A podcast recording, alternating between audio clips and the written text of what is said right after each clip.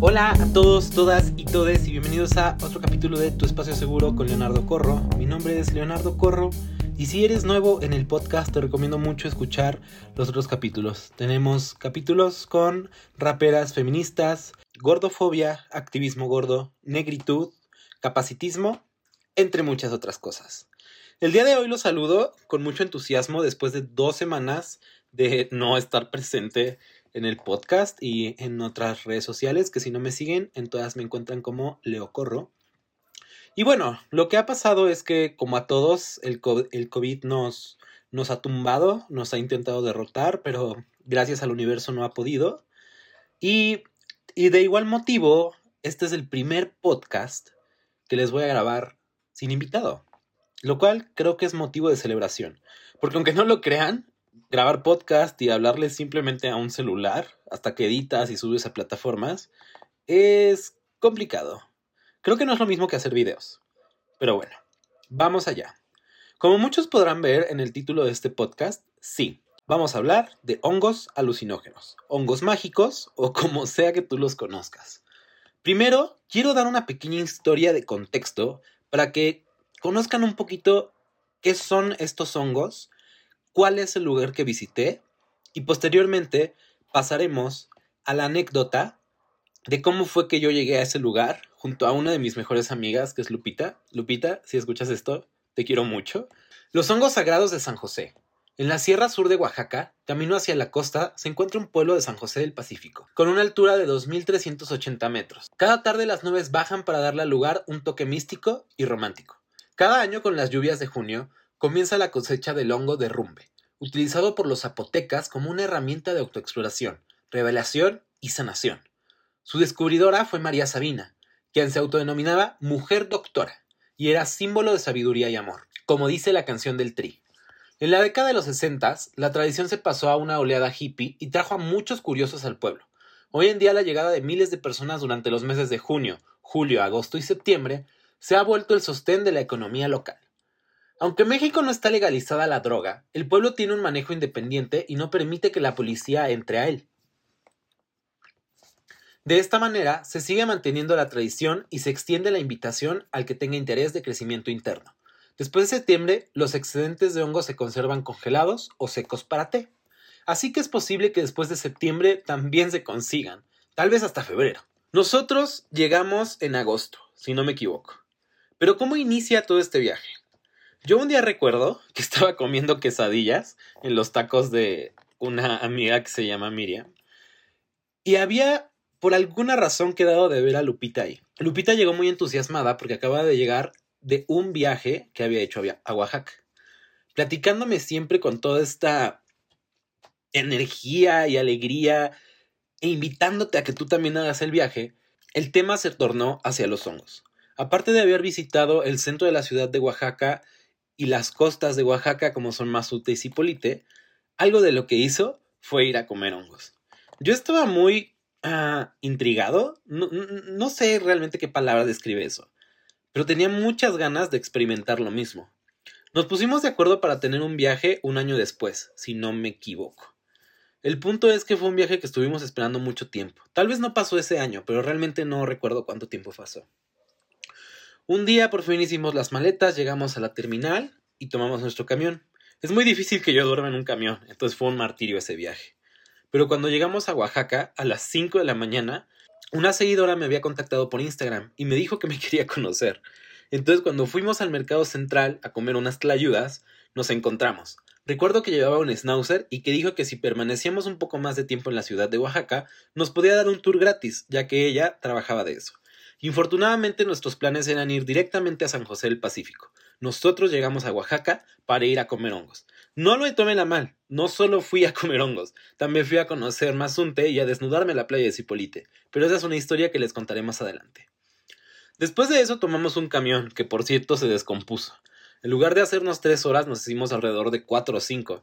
Yo me dormí en el camión, que por cierto no tenía calefacción y era muy pequeño, e iba entusiasmado pero muy cansado, todo sudado y lo único que quería hacer era ya llegar a los hongos. Llegamos a San José de Pacífico y este es un pueblito encantador y muy bello. Alrededor de todo donde vieras hay alguna pintura o algo característico a los hongos. Hasta venden peluchitos. Bajamos del camioncito y nos acercamos a una pequeña casita donde vendían desayunos. Desayunos muy ricos, por cierto. Por menos de 50 pesos podías tomar café y comer unos huevos con chorizo muy buenos. Después de eso nos dirigimos a donde nos íbamos a quedar. Eran unas cabañas en la sierra. No recuerdo cómo se llaman. Caminamos, yo obviamente no sabía el tipo de viaje que íbamos a hacer y llevaba una maleta muy grande y pesada, porque yo decía, claro que me tengo que tomar fotos, claro que tengo que documentar todo esto, cosa que al final del día no pasó. Llegamos a donde nos íbamos a hospedar y nos atendió un señor chaparrito y muy jocoso. Lo primero que pregunté fue ¿qué precio tienen sus cabañas? Y él contestó que la que tenía dos camas individuales costaba 500 pesos la noche. Yo dije que estaba perfecto y nos quedamos en esa. Después de eso nos instalamos, pero mientras íbamos caminando yo le pregunté que, pues, qué onda con los hongos. Y él dijo que si queríamos algunos, iban a tener un precio de 100, 120 y era una familia completa. Lupita me recomendó que para mi primera experiencia no me comiera yo solo una familia completa, dada la complejidad del asunto y lo psicodélico que te puedes poner. Entonces compramos una familia entre los dos, nos la comimos y nos fuimos a un sendero hacia el bosque. Ya estando en el bosque seguíamos platicando y con mucha emoción y realmente felicidad. Yo le decía que estaba curioso, pero entusiasmado por saber qué iba a pasar. Pasaron 30 minutos, 40, 50 y no pasaba nada. Entonces yo dije, ah, esto es una farsa, esto no funciona. Me mentiste, fuimos timados. Bajamos del sendero y volvimos a las cabañas. Pero en eso, todo cambió, hermanas todo cambió. Empecé a, sentir mi cuerpo de una manera muy extraña, no puedo ni siquiera describírselos.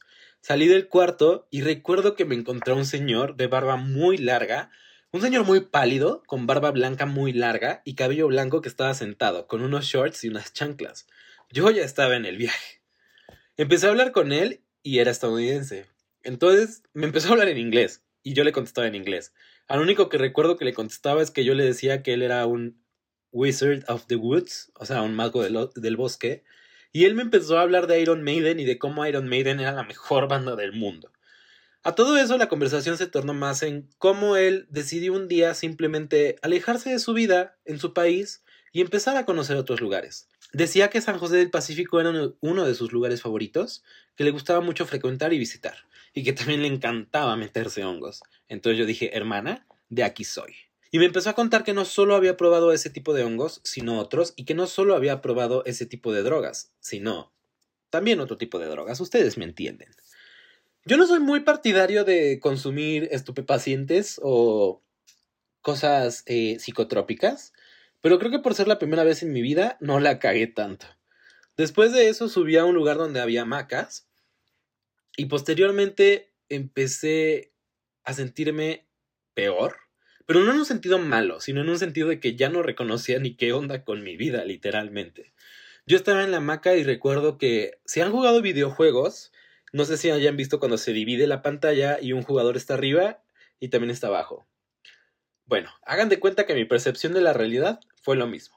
Arriba era un Leo que iba viajando por el espacio completamente desnudo, brillando en color blanco, y abajo era un Leo que estaba sentado agarrado de la hamaca, intentando no morir. Y el Leo que estaba arriba, recuerdo que llegó a un punto del universo donde se veían las estrellas, las planetas y todo este espacio enorme en expansión a cada momento, y luego se abrió una puerta. De la nada apareció una puerta. ¿De dónde salió una chingada puerta? Aparece una puerta, se abre la puerta y sale una mesa.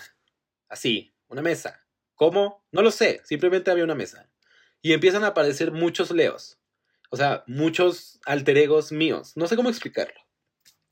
Empiezan a aparecer estos alter egos, pero en la realidad real, yo estaba simplemente como, como viajado, como, como que no sabía qué estaba pasando, pero no estaba asustado, simplemente estaba teniendo una nueva experiencia, literalmente. No tengo palabras para explicarlo. En fin, arriba, en el universo donde había muchos leos y estaba este leo brillante desnudo, eh, estaban mis alter egos discutiendo cosas, no recuerdo qué cosas, solo recuerdo que estaban discutiendo como que muchas situaciones, y en eso el Leo real, el Leo de abajo, digámoslo así, le estaba diciendo a Lupita, Lupita, ya cállame, ya no me soporto, Ya no puedo con esto. Lupita me dijo que me tenía que tranquilizar, porque era parte del viaje y que lo mejor que podía hacer era estar tranquilo, estar normal y simplemente disfrutarlo. Después de eso no recuerdo tantas cosas realmente. Solo sé que fue algo que realmente me cambió la vida. Ya sé que dije mucho la palabra realmente, pero no tengo otra para explicarlo. Verdaderamente, el hecho de tener esta experiencia, y no es que no pueda profundizar un poco más, pero no fue la única. Fueron dos en este viaje a Oaxaca, y ahorita voy a esa. Después de tener esto con los hongos al otro día, regresamos al camioncito que nos llevó a Mazunte. Llegamos a Mazunte, nadamos un poco, nos invitaron a una tocada a la cual no pudimos asistir porque no nos íbamos a quedar tanto tiempo. Y yo estaba diferente. No sé cómo explicarlo, simplemente sabía que algo en mí había cambiado. Y no quiero que esto se tome como que las drogas me hicieron un ser espiritual y estoy elevado y tengo el tercer ojo abierto. No, pero la experiencia sí me cambió. El hecho de que fuera un plan improvisado, que no estuviera enojado todo el tiempo porque estaba con una persona a la que yo quiero mucho. Eh, en ese momento de mi vida había muchos problemas, creo que no tenía como tal un curso, necesitaba una distracción. No estoy diciendo que esta sea la mejor, simplemente fue la que yo encontré y la que decidí tomar, pero fue algo que al final del día me cambió. Nos quedamos un día en Mazunte, en un hotelito que tenía como casitas, y nos quedamos en la casita de hasta arriba. La vista era preciosa, era muy bonita, y también conseguimos un tour para ir a ver tortugas a las 7 de la mañana. Al otro día nos despertamos, recuerdo que no había casi nada abierto para comer, pero ya estaba el señor del barquito y nos subimos. Íbamos en el barquito y avistamos gaviotas, otras aves marinas, tortugas y también algo muy curioso es que estábamos en mar abierto, solo con un chaleco salvavidas y señores que sabían pescar. Recuerdo que en ese momento nos dijo uno de los señores, si quieren pueden aventarse al mar, solo no se vayan a ahogar. Y yo dije, hermana, de aquí soy. Úrsula, delfines, ballenas, voy con ustedes. Me lancé al mar sin pensarlo dos veces y también sin chaleco, porque me considero un buen nadador. Traía mi celular en la mano, porque en ese momento yo decía, mi celular es contra agua, o eso dice la caja, y yo voy a grabarle a mi mamá todo lo que esté haciendo. Estaba grabándole a mi mamá los delfines, porque abajo de nosotros había delfines, y se escuchaba todo así de... todo como el sonidito de delfín abajo del agua. Y le estaba grabando todo eso a mi mamá y enviándoselo por WhatsApp. Mi mamá fue muy feliz con sus, con sus videos de delfines, pero yo me puse muy triste. Les voy a decir por qué. Mi celular se fue a la chingada. Valió madre, eh, ya no prendía y simplemente lo dejé conectado. Obviamente la sal y el agua de mar, pues dado a la chingada, ya no servía la cosa. Pero creo que también sirvió para no estar todo el tiempo al pendiente del celular, ¿saben? No lo sé, no lo considero algo profético, pero simplemente fue algo que pasó. Regresamos del el viajecito con el barquito y ya debíamos tomar un camioncito para irnos a Cipolite. Llegamos a Cipolite y lo primero que vi fue un hotel que se llama Nude, que está casi en la entrada, o por lo menos del lado que yo llegué. Y dije, aquí nadie está desnudo. Se supone que todos deberíamos estar desnudos y nadie está desnudo. Pero, oh, fue mi sorpresa, hermanas. Mi sorpresa fue que ya pasando al área de la playa, o sea, nosotros llegamos por la carretera, atravesamos el hotel, ¿por qué? No sé. Y cuando llegamos al área de la playa, empezó a ver a muchos viejitos con todas sus partecitas al aire. Yo dije, ¿qué clase de paraíso maravilloso es este? No porque le estuviera viendo el pene a los viejitos o las chichis a las, a las señoritas o a las viejitas, sino porque era toda esta parte como de, ¿están desnudos? y no les importa, les vale madre y no pasa nada y no se están juzgando. Entonces, como ya sabrán muchos, y si eres nuevo en el podcast, no, yo hago contenido de positividad corporal.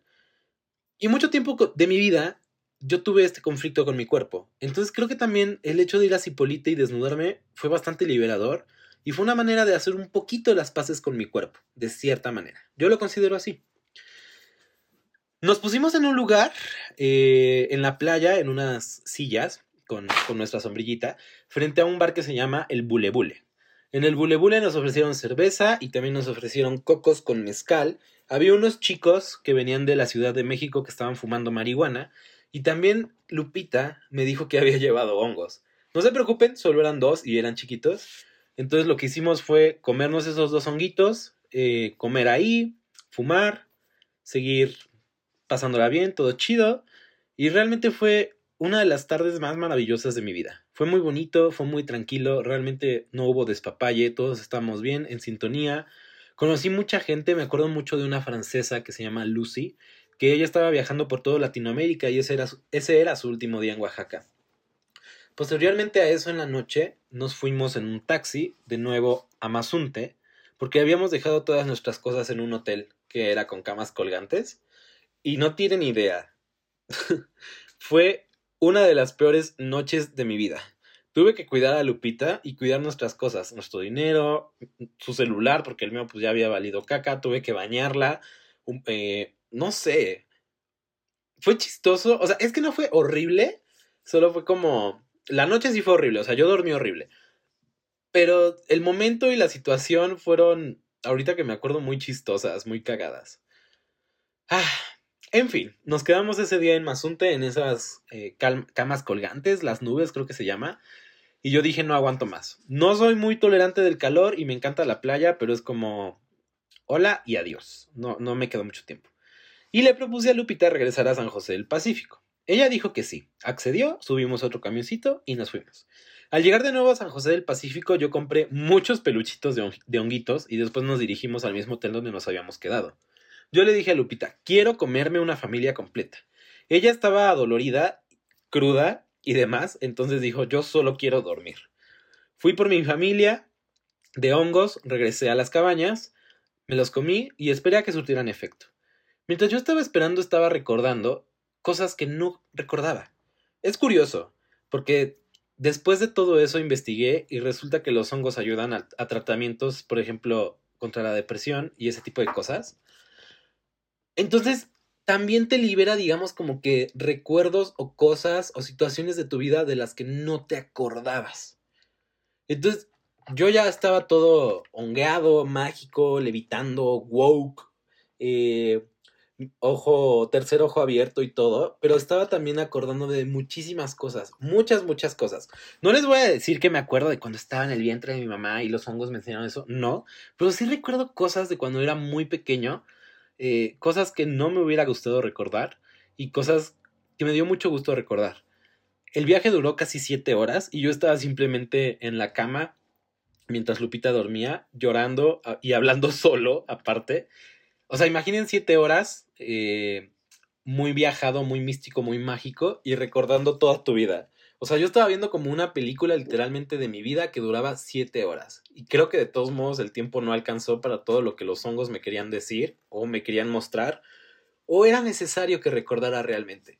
No creo que sea solo un truco de te acuerdas de cosas porque consumes, em, digamos, psicotrópicos, sino la mente trabaja de maneras misteriosas y consumes psicotrópicos y tu mente dice, necesito que recuerdes esto y necesito que trabajes esto. No sé si me expliqué realmente.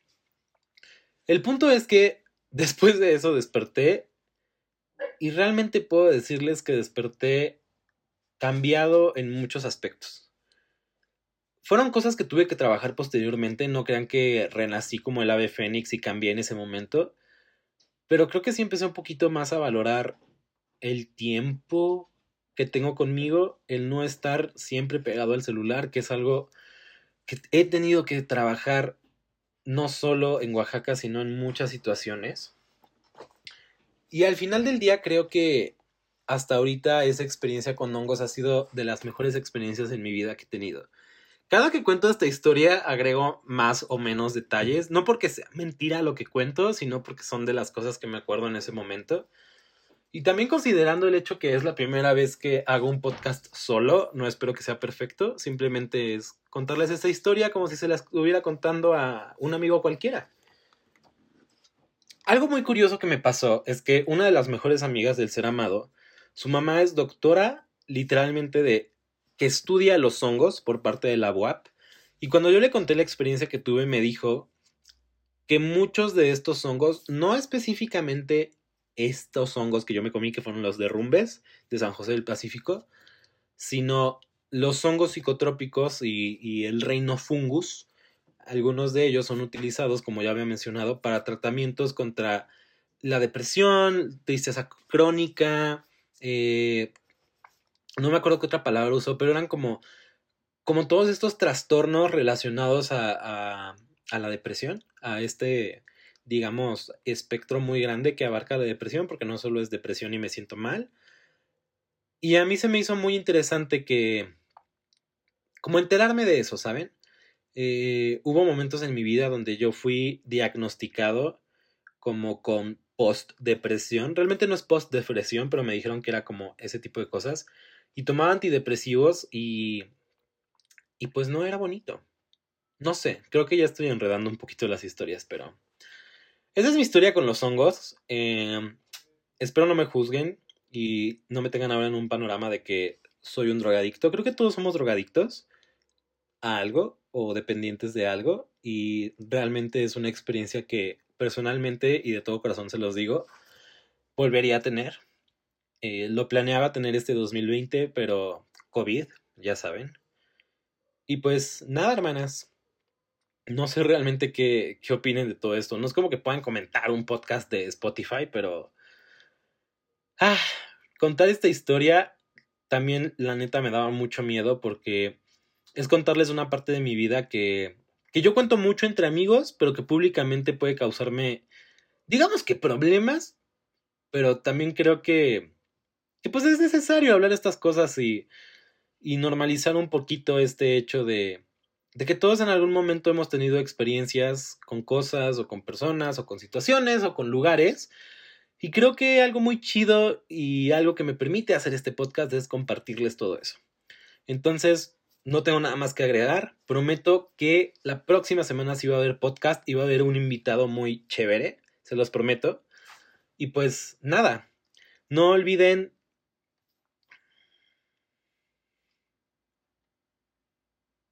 No olviden darle seguir al podcast o si lo están escuchando en YouTube o alguna otra plataforma, suscribirse. Si pueden puntearlo y recomendarlo, se los agradecería muchísimo. Y también cualquier cosa que quieran agregar, opiniones, perspectivas, críticas, no duden en escribir un mensajito a alguna de mis redes sociales. Instagram principalmente es donde estoy más activo, pero en la red social que ustedes quieran será bienvenido. Sin nada más que agregar, mi nombre es Leonardo Corro y este fue Tu Espacio Seguro